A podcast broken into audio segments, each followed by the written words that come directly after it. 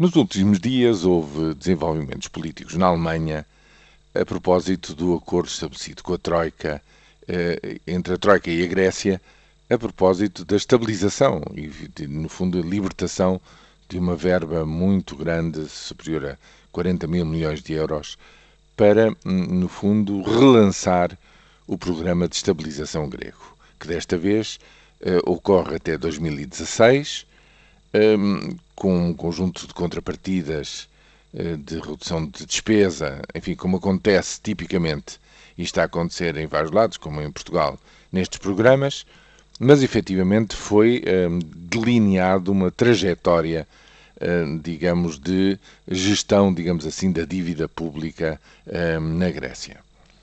E esse acordo obteve uma larguíssima maioria de votos, porque os sociais-democratas e os verdes votaram ao lado da maioria da coligação que governa a Alemanha, portanto, ao lado da Sra. Merkel, mas não se livrou a Sra. Merkel da crítica por parte do líder dos sociais-democratas, o Sr. Steinmeier, de que ela não estava a contar a história toda.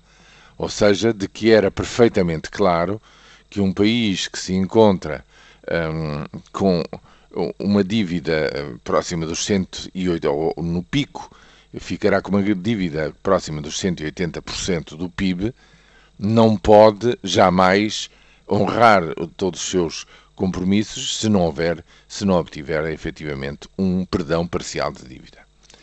Questionada sobre esta matéria pelo grande eh, jornal popular eh, Bild am Sonntag, o Bild ao domingo, a senhora Merkel eh, foi evasiva. Disse que, para já, o que, tínhamos era que cumprir o acordo até 2016. E depois, lá para 2015, consoante as coisas estiverem a correr, se verá o que é que se faz a seguir. Ou seja, remeteu para depois das suas próprias eleições, digamos, uma solução mais de fundo para a questão grega. E isso é a chave para nós compreendermos de como as instituições europeias e os países que têm maior influência, nomeadamente a Alemanha, dentro da Europa, está a abordar este problema das crises soberanas. É passo a passo, como a senhora Merkel diz, mas é um passo a passo não tecnocrático ou de, de medidas uma a uma. É um passo a passo político para que, eh, no fundo, os governos que estão na moda de cima hoje em dia não percam, sobretudo dos países contribuintes, o apoio, a sua base de apoio eleitoral e possam prosseguir, digamos, a sua política como eles entendem.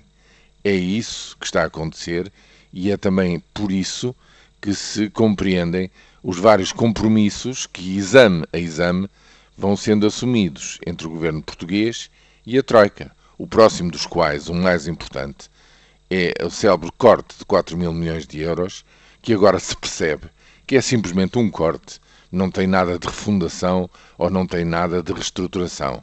É preciso cortar. Corta-se, diz a Troika.